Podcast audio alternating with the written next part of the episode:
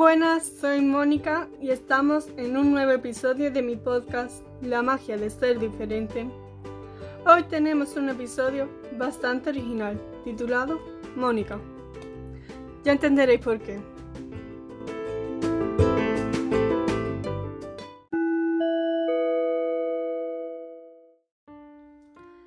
Antes que nada, me gustaría decir que yo ante los temas de mm, fantasmas, monstruos o cosas paranormales en general, siempre he estado muy protegida. En el sentido de que nunca había visto una película de miedo, ni había hablado ni escuchado nada que tuviese que ver con eso. Cuando era pequeña, unos 7 años, estaba viendo tranquilamente la televisión cuando vi una escena que daba un poco de miedo, y me llevé pensando en eso cerca de dos años. Cuento esto para que tengáis en cuenta hasta qué punto le tenía pánico a esas cosas. Durante esa edad también empecé a llevarme muy bien con un grupo de chicos y de chicas, a los que le apasionaban esas cosas.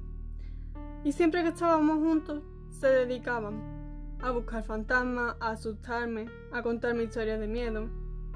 Y yo creo que eso, en vez de ayudarme a perder el miedo, hizo que, hizo que tuviese aún más.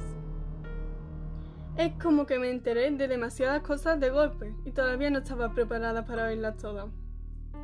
Hasta hace poco seguía juntándome con esos amigos y seguían intentando meterme miedo y obligándome a ver películas con ellos. Aunque también he de decir que soy una cobarde curiosa. Puedo estar viendo una película que me dé miedo y estar pasándolo fatal. Pero cuando termine me voy, a me voy a dedicar a buscar información sobre qué pasó realmente durante esos días en el lugar en el que suceden los acontecimientos. Es como que mm, necesito saberlo.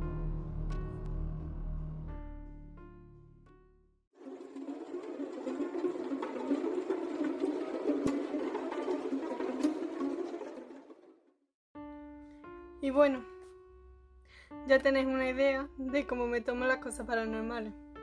Así que ya podemos empezar con la historia. Todo empezó cuando tenía más o menos 8 años y me regalaron una muñeca. No era una muñeca normal y corriente, sino que estaba personalizado para que se pareciese a mí. Se podría decir que ella es como yo, pero muñeca. Y por eso la llamé Mónica. De ahí el nombre de este episodio. Todo era muy normal. Yo jugaba con ella y nunca había pasado nada extraño. Unos años más tarde, yo ya era más mayor y no jugaba ni con ella ni con ninguna otra muñeca. Ahí empezó todo. Un día, mi hermano se quedó a dormir conmigo. Todo muy normal, no teníamos sueño y estábamos de cachondeo, corriendo de un lugar para otro. Mi hermano iba por delante mía y justo cuando entró en la habitación, se cayó la muñeca, que estaba en una estantería arriba suya. Al principio nos asustamos mucho, pero luego llegamos a la conclusión de que se podría haber caído y ya está. No tendría por qué haber pasado algo extraño. Hasta ahí, todo bien. El problema estuvo en los días siguientes. Todas las noches soñaba lo mismo, pero de distintas formas.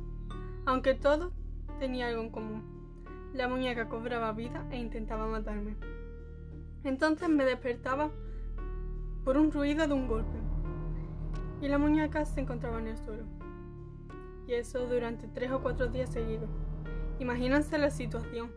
No podía soportar el miedo que sentí durante esos días. Pero aún así pensaba que lo mejor era volver a dejarlo en su sitio e intentar ignorarlo. Llegué al punto en el que no sabía qué hacer.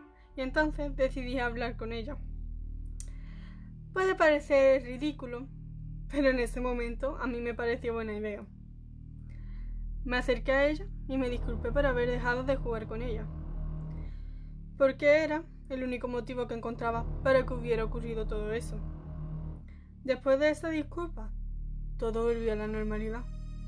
No se cayó nunca más, las pesadillas desaparecieron. Nada, no ocurrió nada más. Todo siguió como si no hubiera pasado nada.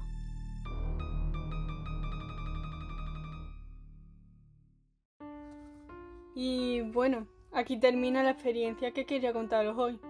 Y os espero en el próximo episodio, que ya tengo pensado un tema muy interesante que creo que os va a encantar. Muchas gracias y que paséis un gran día.